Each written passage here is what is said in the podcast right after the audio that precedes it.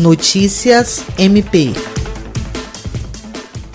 Com o anúncio de dois casos do novo coronavírus em Cruzeiro do Sul, na região do Juruá, a Procuradora-Geral de Justiça do Ministério Público do Estado do Acre, Cátia Rejane de Araújo Rodrigues, e o grupo de trabalho do MPAC na regional se reuniu nesta segunda-feira, 13 de abril, com o prefeito Hilderley Cordeiro para pedir o enrijecimento das medidas de contenção previstas no decreto municipal. A chefe do MP acreano reforçou que, com a chegada do vírus na região do Juruá, é importante que todas as ações e medidas até aqui tomadas sejam endurecidas a fim de garantir a máxima proteção das vidas na região que, inclusive, abriga parte das populações indígenas do estado. O coordenador do grupo no Juruá, promotor de justiça, Ocimar Júnior, salientou que o grupo integrado do Juruá passa a atuar em duas frentes, fomentando medidas mais restritivas para conter a propagação do vírus e fiscalização e isolamento de pessoas que tiveram contato com os casos importados, evitando o alastramento da transmissão local. Jean Oliveira, Agência de Notícias do Ministério Público do Estado do Acre.